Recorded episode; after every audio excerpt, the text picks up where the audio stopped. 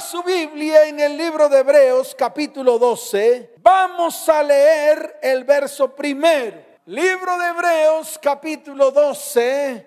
La palabra en el verso primero dice lo siguiente. Por tanto, o sea, en consecuencia de. Eso significa por tanto. A mí me gusta cuando la palabra comienza por esta expresión. Por tanto, es un llamado de atención que Dios está haciendo en este tiempo. Y lo está haciendo a todas las familias de la tierra, a ti y a mí, a todos los que están detrás de esta transmisión.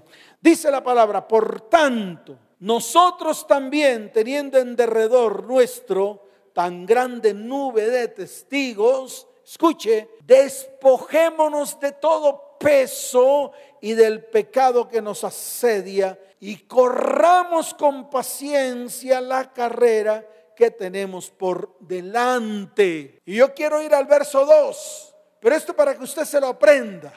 A ver, apréndaselo. Levante su mirada al cielo y repita después de mí, puestos los ojos en Jesús. Dígalo fuerte, puestos los ojos en Jesús, el autor y consumador de la fe. Y sigue añadiendo el cual por el gozo puesto delante de él, sufrió la cruz, menospreciando el oprobio, y se sentó a la diestra del trono de Dios. Amén y amén. Qué tremenda palabra. Así que por tanto, quiere decir que hagámoslo. Tenemos que ejecutarlo, tenemos que ponerle acción a todo esto. El problema es que muchos de nosotros que queremos algo nuevo, yo sé que muchos de los que están ahí quieren algo nuevo, quieren que algo cambie en sus vidas. Es más, algunos dicen, yo quiero que cambie todo, pastor. No estoy contento con lo que estoy viviendo. Yo quiero que todo sea transformado en un abrir y cerrar de ojos. Y yo le quiero decir algo no será en un abrir y cerrar de ojos, entre tanto tú no tomes buenas decisiones. Y te lo vuelvo a repetir, no podrá ocurrir si tú no tomas buenas decisiones. Así que te invito a que hoy tomes buenas decisiones. Y una de esas grandes decisiones es no aferrarte al pasado. No te aferres al pasado. Así que te invito a que avances hacia un futuro, porque si te sigues aferrando al pasado, tu futuro será la extensión de tu pasado y nada pasará en tu vida. Ahora, el problema de esto es que se va a extender hacia tus hijos y hacia tus descendientes. Así de fácil. Mire, yo le voy a poner algunos ejemplos porque es importante tomar la palabra y mirarla con detenimiento, ponerle la lupa porque si no utilizamos la palabra, en vano hacemos lo que hacemos y en vano predicamos lo que predicamos. Yo le voy a poner, por ejemplo, algunos personajes bíblicos que tuvieron que dejar su pasado con el fin de que Dios estableciera un nuevo destino, de que Dios estableciera un nuevo futuro en ellos. Y se lo vuelvo a repetir, lo tuvieron que hacer, dejaron el pasado para retomar un nuevo futuro. Y déjeme decirle algo, ellos tomaron la decisión y lo ejecutaron, pero ahora te toca a ti. Sí, porque de pronto tú dirás, ay, tan bonito ellos que lo hicieron. Si fueron esforzados y valientes, no se quedaron en la misma potala, no se quedaron allí, recibieron el llamado del Señor, recibieron la orden del Señor y fueron obedientes. Hoy tú tienes que hacer lo mismo. Hoy tienes que tomar decisiones junto con tu cónyuge, junto con tus hijos. Tomen una decisión y una decisión firme. Por ejemplo, Abraham. Siempre pondré de ejemplo a Abraham. Siempre. ¿Por qué? Porque fue llamado el padre de la fe. ¡Wow! Fue el primero que creyó en Elohim. Fue el primero que creyó en Dios, en el único Dios verdadero. Por eso siempre lo llamamos el Dios de Abraham, el Dios de Isaac y el Dios de Jacob. ¿Por qué? Porque Él fue el primero que recibió el llamado, escuchó la voz del único Dios verdadero sobre toda la tierra y lo más importante, obedeció lo que Él le dijo. Mire lo que dice el capítulo 12 de Génesis, en el verso primero, dice la palabra del Señor. Pero Yahweh había dicho a Abraham, vete de tu tierra y de tu parentela y de la casa de tu padre a la tierra que te mostraré. Wow. Dios no le ordenó a Abraham que se fuera con nadie más, sino con su esposa Sarai, nada más. Pero él cargó encima a Lot. Déjeme decirle algo, Lot no estaba incluido en la promesa. Sin embargo, se lo llevó debido a que el papá de Lot se había muerto. Pero saben una cosa, fue el único Abraham que fue capaz de atravesar el río. Por eso se le llamó hebreo. Hebreo porque fue capaz de atravesar el río. Tal vez por ese mismo camino transitaban muchos, pero muchos transitaban sin destino y sin futuro. Cuando Abraham tomó la decisión de irse de Ur de los Caldeos, llevaba un propósito encima que Dios había colocado sobre él. Y yo te quiero decir algo, lo cumplió. Todo lo que Dios le prometió, se lo cumplió. Así como si tú tomas la decisión hoy, te lo va a cumplir.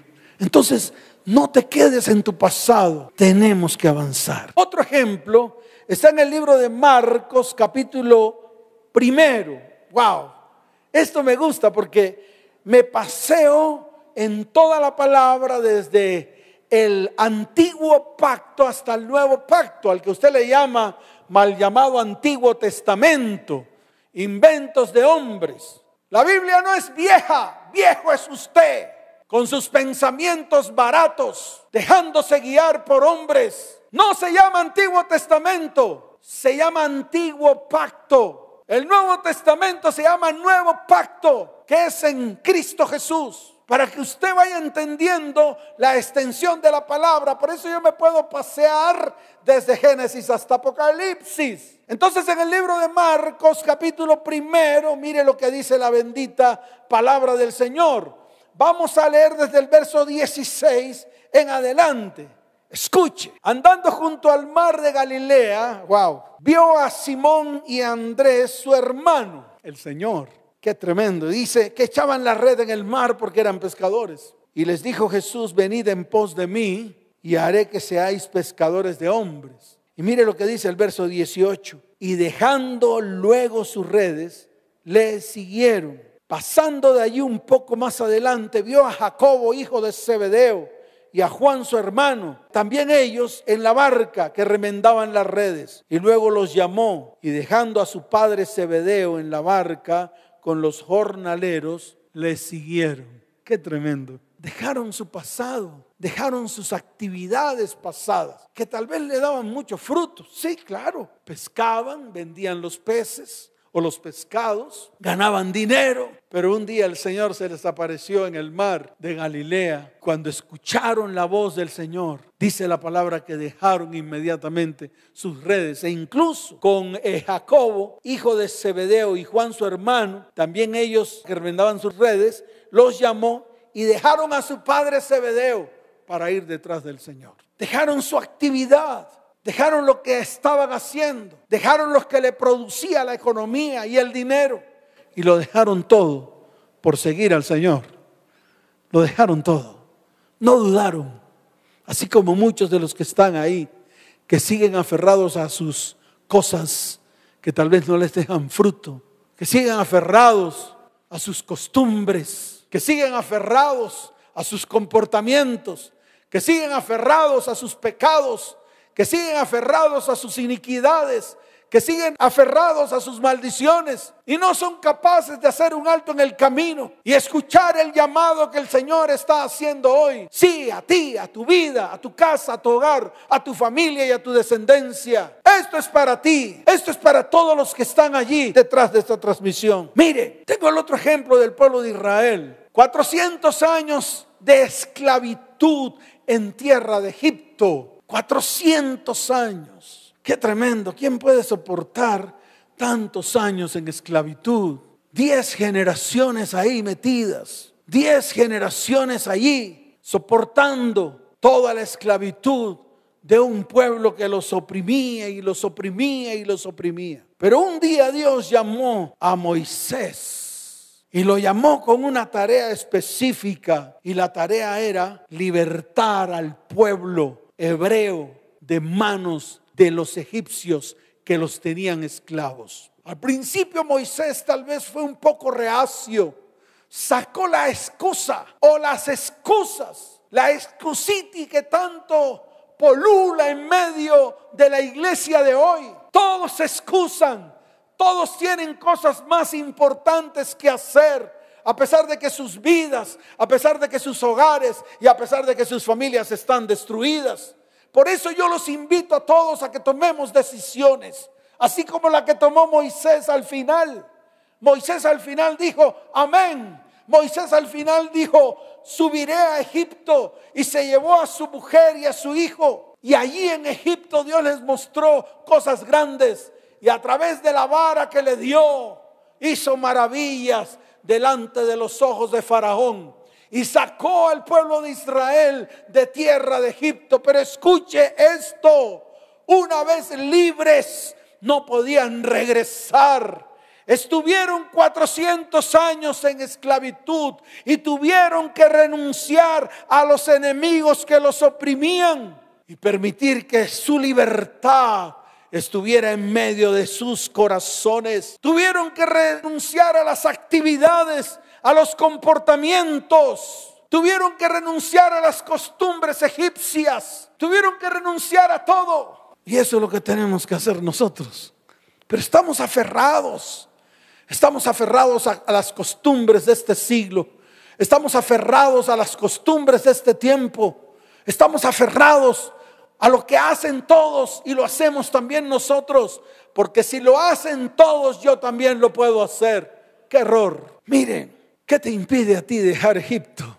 Esa es la pregunta. ¿Qué te impide a ti dejar Egipto? Yo les voy a poner un ejemplo que está en el libro de Números. De pronto es esto que está aquí escrito en Números capítulo 11, desde el verso primero hasta el verso 7. Tal vez así como el pueblo de Israel renegó de haber sido sacados de Egipto, de pronto tú también estás renegando de que el Señor te haya llamado para un propósito y un destino en Él. En el libro de Números capítulo 11, desde el verso primero en adelante, mire lo que dice la palabra. Yo quiero que lo mires con lupa. Es más, muéstraselo a tus hijos y a tu cónyuge para que tú veas una realidad aquí, para que tú veas que tal vez algunas de estas cosas son las que no te permiten a ti volverte al Señor con todo el corazón. Algunas de estas cosas son las que tal vez te dan ganas como de regresar a la esclavitud, de regresar a Egipto, de regresar a la opresión del mundo. Y yo te quiero decir algo, el mundo te da ahorita y después te lo quita todo. Por eso es mejor estar en la libertad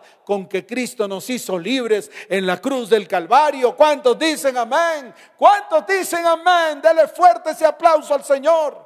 Fuerte ese aplauso. Ahora en el libro de Números capítulo 11, desde el verso primero dice la palabra. Mírala con lupa. Aconteció que el pueblo se quejó a oídos de Yahweh y lo oyó Jehová y ardió su ira y se encendió en ellos fuego de Yahweh y consumió uno de los extremos del campamento. Entonces el pueblo clamó a Moisés y Moisés oró a Yahweh y el fuego se extinguió. Y llamó a aquel lugar Tavera porque el fuego de Yahweh se encendió en ellos. Mire lo que dice el verso 4, póngale atención. Dice, y la gente extranjera que se mezcló con ellos tuvo un vivo deseo y los hijos de Israel también volvieron a llorar y dijeron, ¿quién nos diera a comer carne? Nos acordamos del pescado que comíamos en Egipto de balde, de los pepinos, los melones, los puerros, las cebollas y los ajos.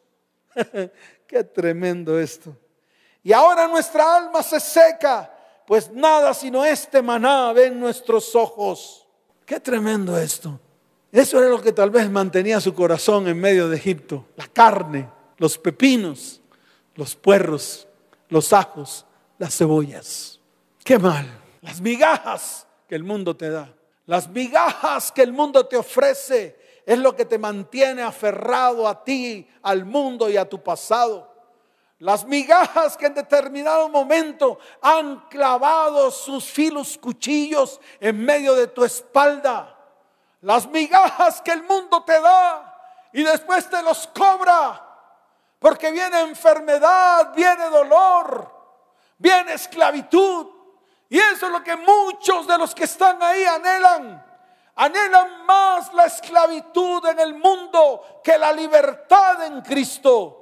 Por eso hoy tenemos que tomar decisiones y yo te invito a ti a que te pares firme porque es el tiempo en el cual el Señor nos está llamando. Y quiero colocar un cuarto ejemplo, que es el caso de Eliseo. ¡Wow! Esto a mí sí me emociona. Y me emociona, ¿sabes por qué?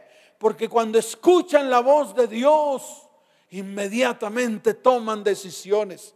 Muchos de los que están ahí han escuchado la voz de Dios, pero no toman decisiones y siguen en las mismas. Mire, en el libro de Primera de Reyes, capítulo 19, desde el verso 19 hasta el verso 21, es el caso de Eliseo. Ah, ¡Qué tremendo! Un boyero. ¡Ay, pastor, qué es boyero! Ese que maneja los bueyes. Ese era el trabajo de Eliseo. Un hombre que manejaba los bueyes, que manejaba el arado a través de los bueyes. Por eso le llaman boyero. Y ese es el caso de Eliseo. Un día estaba en su actividad cotidiana. De repente vino Elías y le cambia el destino.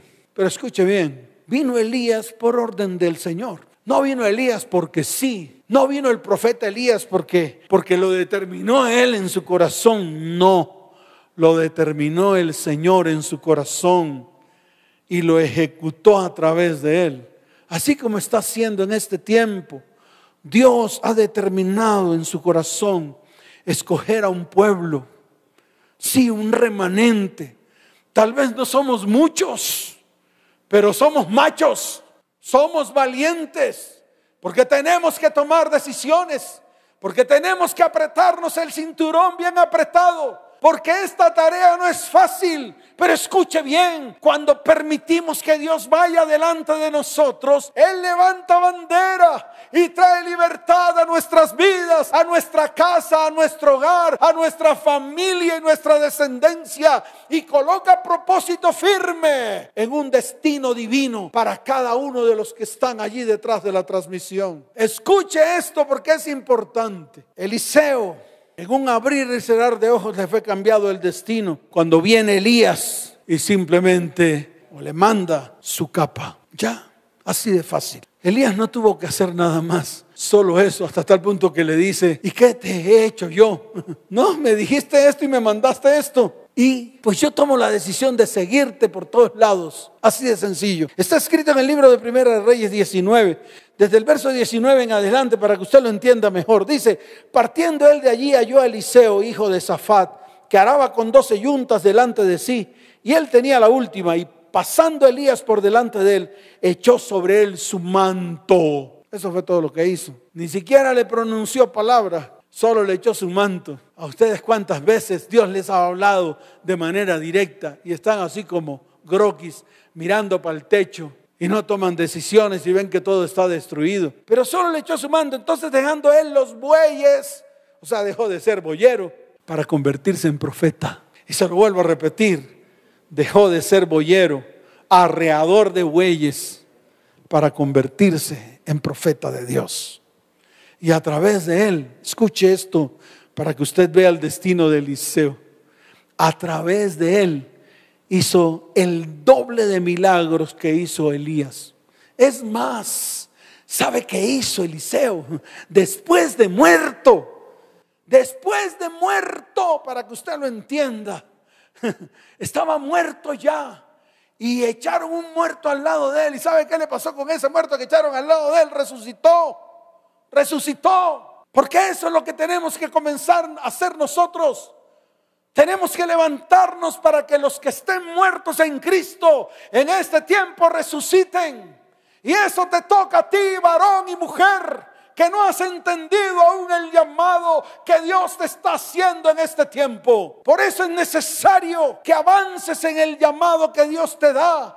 Es necesario que no sigas en contravía Colócate en el viento de Dios. Toma las velas y encarrílalas hacia el viento que Dios está soplando para que ese propósito y ese destino se cumpla en tu vida, en tu hogar, en tu familia y en tu descendencia. ¿Cuántos dicen amén?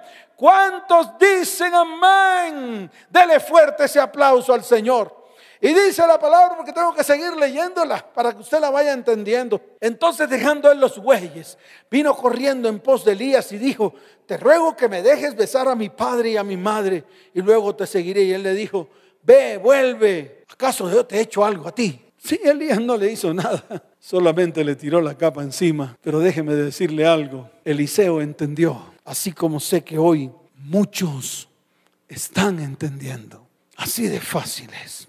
Ir en contravía es una de las grandes batallas que libran los cristianos de hoy. Y no estoy hablando, escuche bien, porque es necesario. No estoy hablando de aquellos que no conocen del Señor. No, estoy hablando de aquellos que aún conociendo al Señor están sumidos en medio de la potala, dando vueltas y dando vueltas en sus propios desiertos. Por eso en este tiempo Dios está buscando guerreros que se levanten contra los enemigos que han destruido tu vida, tu hogar, tu familia y tu descendencia. Dios anda buscando profetas que abran su boca para hablar, que abran su boca para proclamar palabra de Yahweh, que abran su boca para hablar lo que Él ha mandado hablar. Dios está buscando sacerdotes que escuchen su voz y que ejecuten todo lo que Él ha mandado hacer. Y hoy yo me levanto en el nombre del Señor y les digo, para no perder el propósito de Dios, tú tienes que cuidar el propósito de Dios. No hagas más difícil el propósito que Dios tiene para tu vida, para tu hogar, para tu familia y para tu descendencia. ¿Cuántos dicen amén? Fuerte ese aplauso al Señor. Mire, quiero terminar con esto. En el libro de Santiago, capítulo 4, verso 4, hay una palabra que yo quiero leerla porque es importante para este tiempo. Libro de Santiago, capítulo 4, verso 4. Tal vez en algunas iglesias cristianas este libro lo rompieron, lo hicieron miguita, lo trozaron, no lo leen porque no les conviene. Mire lo que habla la palabra en el libro de Santiago 4:4. Dice, oh almas adúlteras, ¿no sabéis que la amistad del mundo es enemistad contra Dios? Cualquiera pues que quiera ser amigo del mundo se constituye en enemigo de Dios, dice la palabra. Y esto lo tiene que entender usted. Miren, aquí existe una palabra clave y esa palabra se llama adúlteros. Y no está hablando del adulterio físico, está hablando del adulterio espiritual cuyo significado es desobediencia profunda de aquellos que rechazan a Dios en su corazón, pero que aún así siguen pretendiendo llamándose hijos o pueblo de Dios única y exclusivamente por intereses personales. Y ya basta. Usted o es o no es. Aquí no hay medias tintas. Y se lo vuelvo a repetir, aquí no hay medias tintas, porque cuando usted es media tinta, cuando usted tiene un pie en el mundo y el otro pie en el cristianismo, escuche bien, usted se convierte en un adúltero espiritual. La palabra adúltero significa alterar o eliminar la calidad y pureza de una cosa añadiéndose a otra que le es ajeno o impropio. Significa alterar o falsear el sentido auténtico de una cosa o la verdad de un asunto. Y yo sé que muchos de los que están ahí han sido adúlteros o en este tiempo se están constituyendo en adúlteros espirituales. ¿Por qué? Porque a pesar de que aceptaron a Cristo en su corazón, aún añoran la carne, los pepinos, los melones, las cebollas, los ajos que comían en Egipto, que comían en medio de su esclavitud. Y esto tengo que ser firme para decírselos a todos es algo que tenemos que comenzar a mirar en lo profundo de nuestras vidas y en lo profundo de nuestro corazón. Ya basta de estar yendo en contravía de las cosas de Dios. Ya basta. Escuche, Ya basta de estar dándole vueltas a la moneda. Tú y yo tal vez estamos en los dos lados y en algún momento eres cara, en algún momento eres sello. Yo te quiero decir algo. Tenemos que estar en un solo lado de las caras de la moneda. Con Dios se es o no se es. No hay términos medios. Es blanco o es negro. Es pecado o no lo es. Vas en la dirección correcta o vas en contravía. Y está escrito en el libro de Romanos, capítulo 5, verso 10. Vaya ya y muéstrele la palabra a sus hijos para que ellos también entiendan. Muéstrele la palabra a su cónyuge para que también se ponga firme para que se ponga el cinturón, para que se lo apriete bien apretado, para que no se le estén cayendo los calzones. Y a usted, mujer, también, párese firme. Aquí es donde tenemos que volvernos tronchatoros. Así de fácil es. En el libro de Romanos capítulo 5, verso 10, la palabra dice, porque si siendo enemigos fuimos reconciliados con Dios por la muerte de su Hijo, mucho más estando reconciliados, seremos salvos por su vida. ¡Ah! ¡Qué tremendo! Así que deje de convertirse en enemigo de Dios. Ahora vuélvase amigo. Deje de ir en contravía.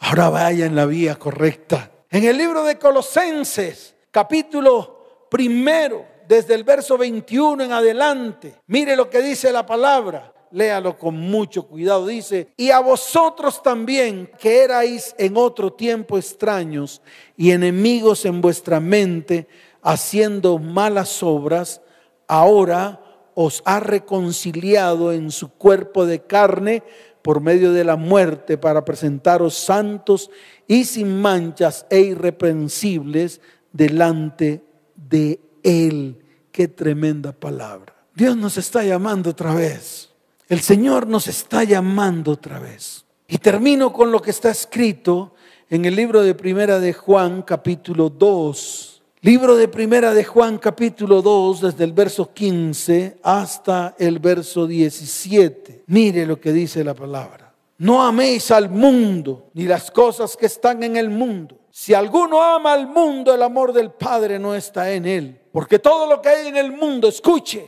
los deseos de la carne los deseos de los ojos y la vanagloria de la vida no proviene del Padre, sino del mundo. Y en el verso 17 la palabra dice, y el mundo pasa y sus deseos, pero el que hace la voluntad de Dios permanece para siempre. Qué tremendo. Tomemos decisiones. Ya basta de ir en contravía. Ahora tomemos la, la ruta correcta Tomemos el sentido correcto de nuestra vida y comencemos a alinear nuestras velas con respecto a todo lo que Dios está hablando y todo lo que Dios está diciendo. Métete en ese viento de Dios. Métete en ese río de Dios para que se logren tus propósitos en Él. Así de fácil. Mire, hoy es el día de renunciar. La palabra dice en el libro de Lucas, para terminar, capítulo 14, verso 26. Y yo quiero detenerme aquí un momento, porque es importante que usted lo entienda y es importante que usted lo ejecute con precisión. En Lucas capítulo 14, verso 26, la palabra dice lo siguiente. Está escrito de la siguiente manera. Si alguno viene a mí, yo sé que muchos de los que están allí se han vuelto al Señor. Yo sé que muchos lo han aceptado en el corazón. No solamente una, dos, tres, muchas veces. Por eso el Señor lo dice aquí y está muy claro. Dice, si alguno viene en pos de mí y no aborrece a su padre y madre y mujer e hijos y hermanos y hermanas y aún también su propia vida. El mismo Señor lo dijo, no puede ser mi discípulo. De pronto usted estará haciendo conjeturas ahí en medio de su locura mundana. Ay, pastor, ¿cómo así? Tengo que odiar a mi mamá, a mi papá, a mi hermano, a mi hermana, a mi tío, a mi tía. No, nadie está hablando de eso. Esos son los inventos de los hombres. Esos son los inventos suyos y las teologías y teorías suyas. Cuando la palabra habla de aborrecer significa amar menos. Por eso el mismo Señor dijo, amarás al Señor tu Dios con todo tu corazón, con toda tu fuerza y le agregó algo más, y con toda tu mente. Quiere decir que todo lo demás tiene que estar en segundo plano. Es decir, aborrecer significa amar menos. Entonces, yo le menciono la palabra, así como lo dijo el Señor.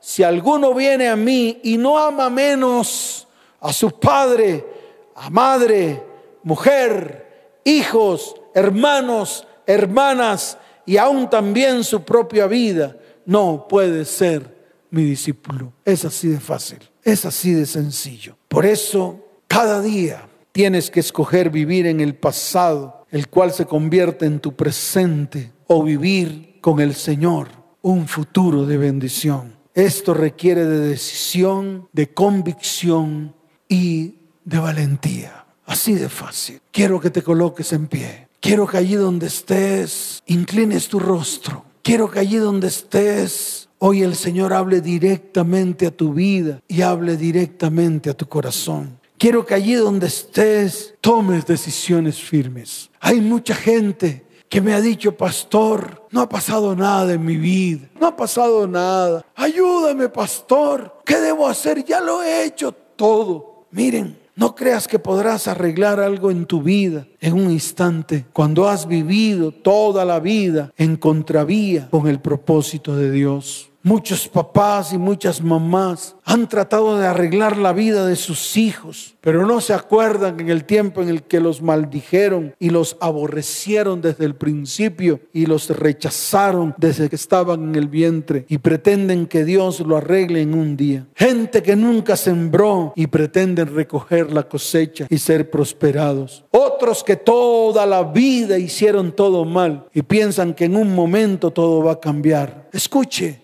todo tiene un proceso y comienza cuando tú tomas la decisión. Colóquense en pie, abracen a sus hijos y tomen la decisión correcta. Tomen la decisión de ir delante de su perfecta presencia, de poder levantar nuestras manos al cielo, de poder tomar decisiones firmes. Mire, tal vez algunos están sin fuerzas y tal vez algunos han dicho, no puedo más.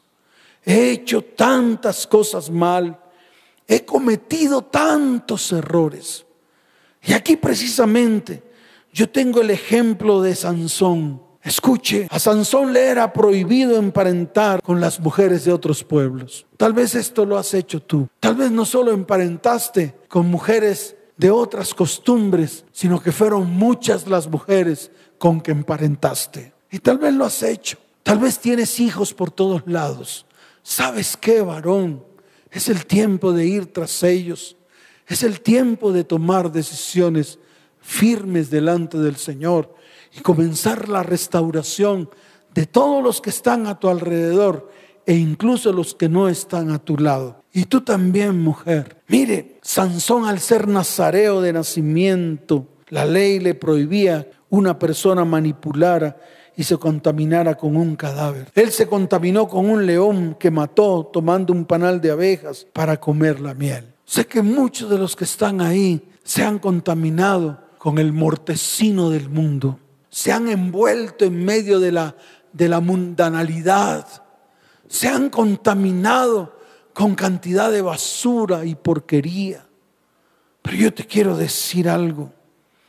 Hoy Dios va a extender su mano de bondad y de misericordia. A Sansón le era prohibido tomar vino y sidra. Él no podía tomar nada que procediera de la vid. Le era prohibido comer cosa inmunda. Sé que muchos de los que están ahí se han refugiado en el alcohol se han refugiado en el trago. a través del trago y del licor han traído maldición a su casa, han traído ruina a sus vidas y a sus descendencias. Sansón le era prohibido cometer impurezas sexuales y se contaminó sexualmente con muchas mujeres. Tal vez como tú, varón, o tal vez como tú, mujer, que te has contaminado con muchos hombres, trayendo impureza sexual a tu vida.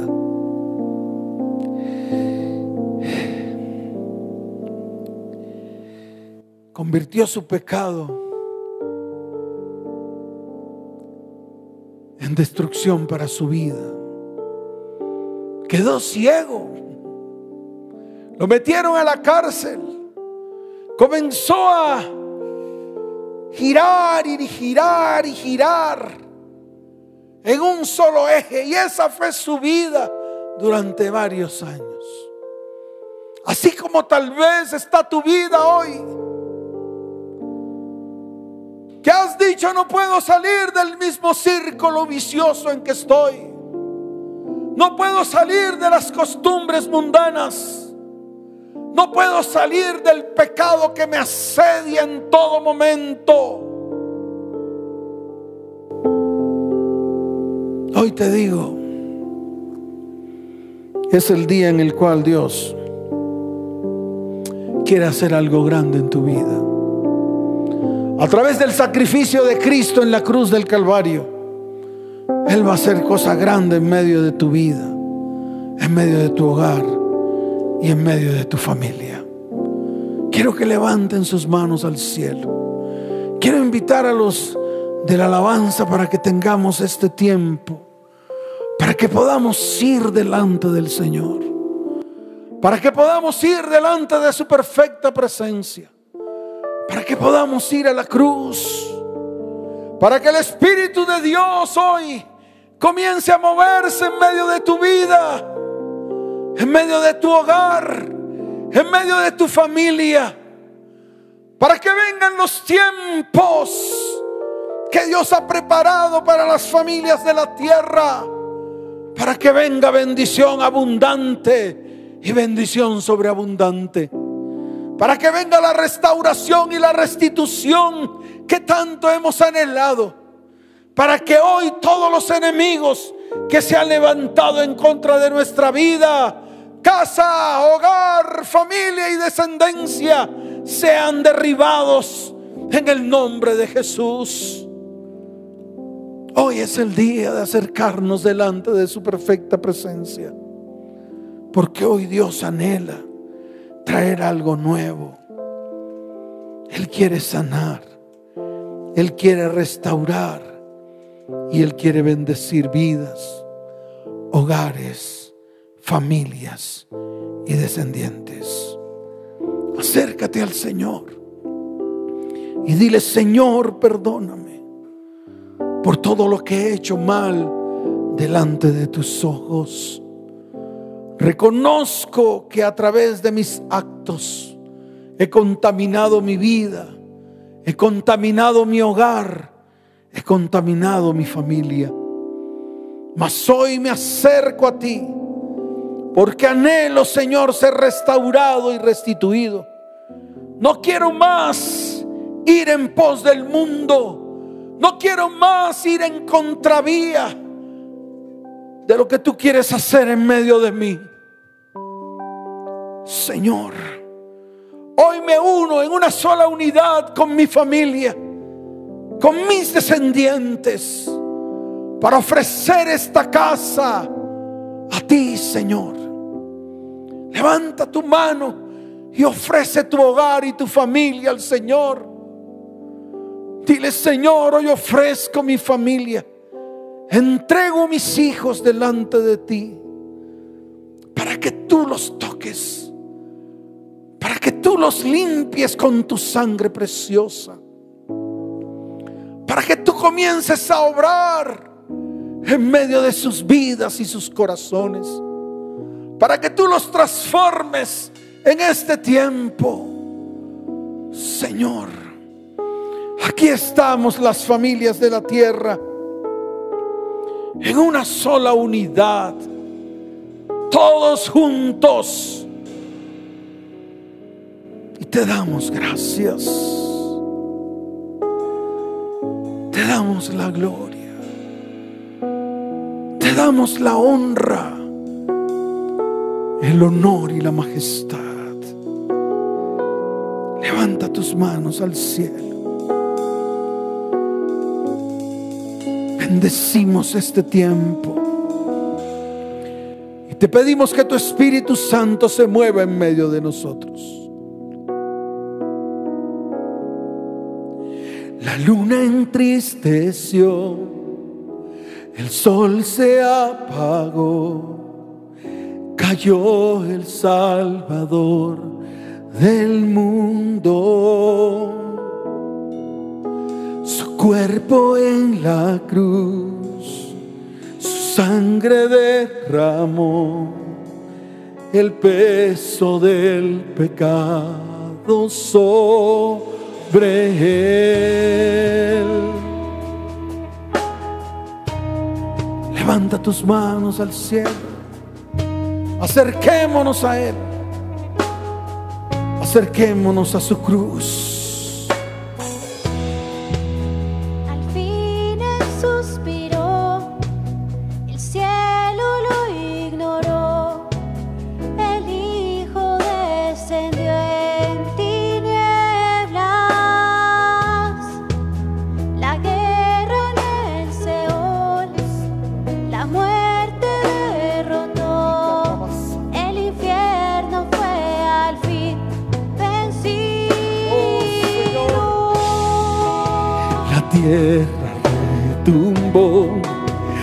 Piedra él quitó.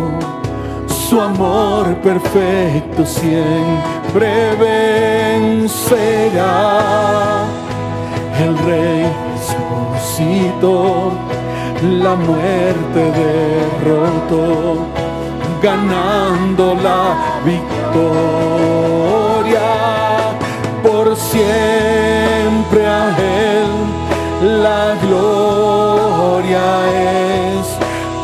siempre Él exaltado es por siempre Él es digno, vivo está, vivo está.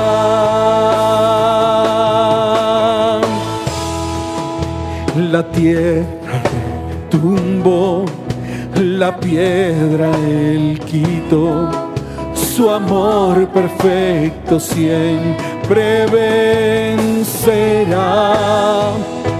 El rey resucitó, la muerte derrotó, ganando la victoria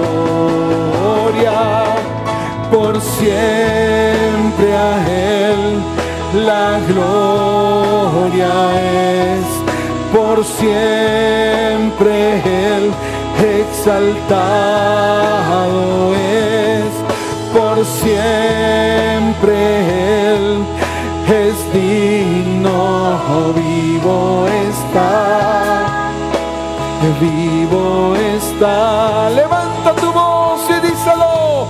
por siempre a Él. La gloria es por siempre Él. Exaltado es por siempre Él.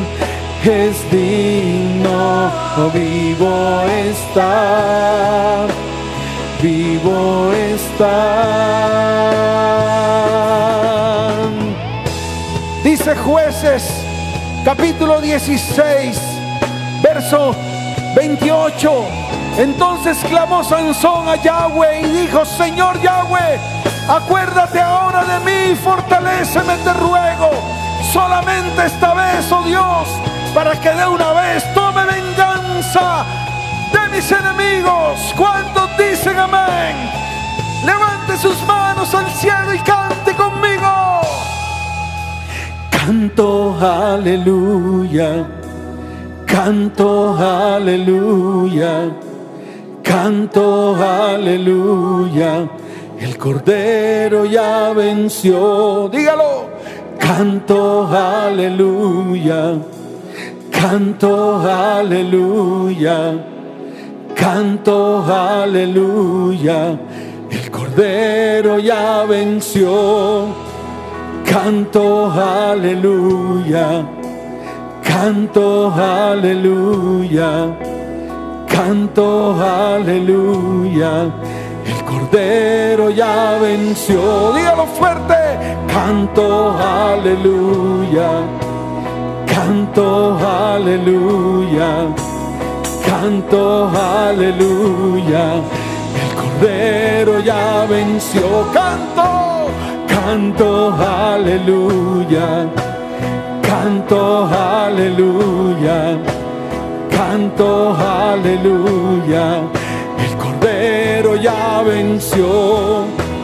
Canto aleluya, canto aleluya, canto aleluya.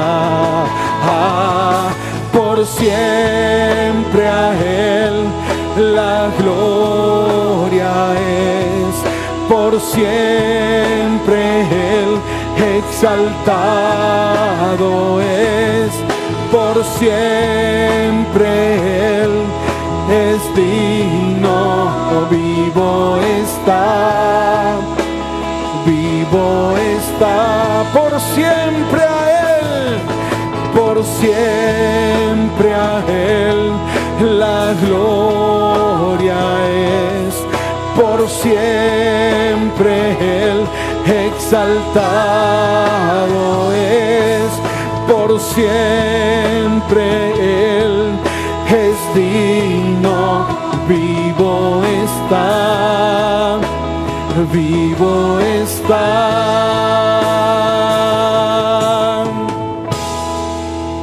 Y así como ocurrió con Sansón, que clamó al Señor, Hoy es el día de que todas las familias de la tierra clamen, para que vengan nuevos tiempos, para que todos los enemigos que se han levantado contra nuestra vida, casa, hogar, familia y descendencia, sean destruidos en el nombre de Jesús. La venganza del Señor está cerca. La salvación está cerca. Erguíos mirad al cielo porque vuestra salvación está cerca. Oh Espíritu de Dios, hoy es el día. Hoy es el día, muévete en medio de los hogares y las familias. Trae algo nuevo en el corazón de las familias de la tierra trae restauración y restitución, trae sanidad y milagros. Gracias te damos, Señor, en el nombre de Jesús. Amén y amén. Dele fuerte ese aplauso al Señor.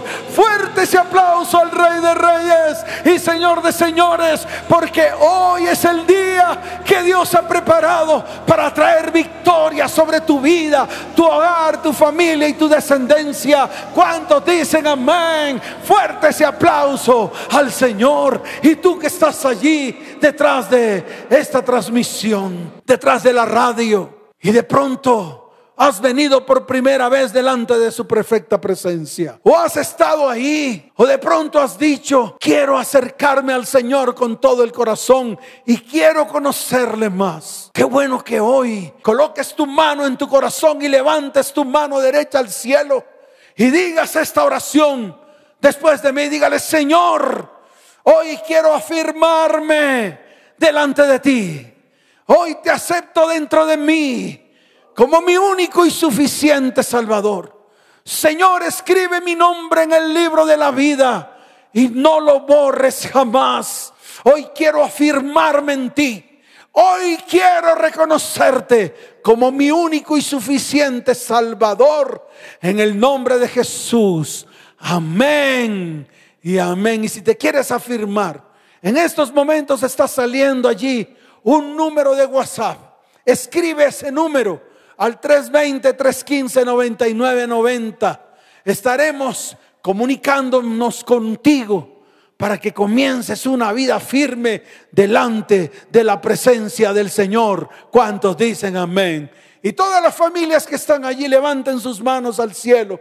Los voy a bendecir. Porque hoy es un día especial. Y voy a pedirle al Dios de lo alto que extienda su mano de bondad y misericordia sobre nosotros. Que abra los cielos las ventanas de los cielos para que la bendición venga a tu vida, a tu casa, a tu hogar y a tu familia y tu descendencia. Levanten sus manos. Amado Padre, oh amado Abba, te doy gracias por las familias de la tierra. Tú dices en tu palabra, en el libro de Malaquías, que tú harás volver el corazón de los padres a los hijos y el corazón de los hijos a los padres.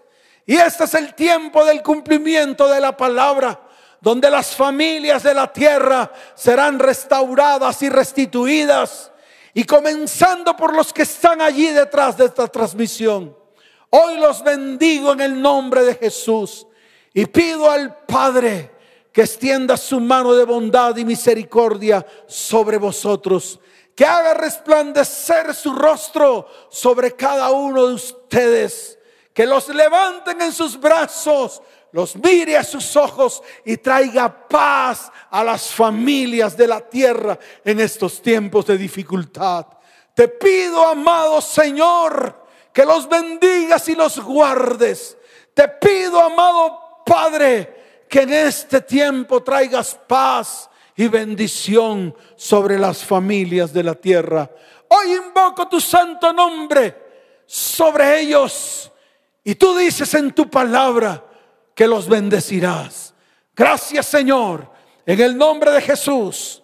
Amén y amén. Que el Señor los bendiga, que el Señor les guarde.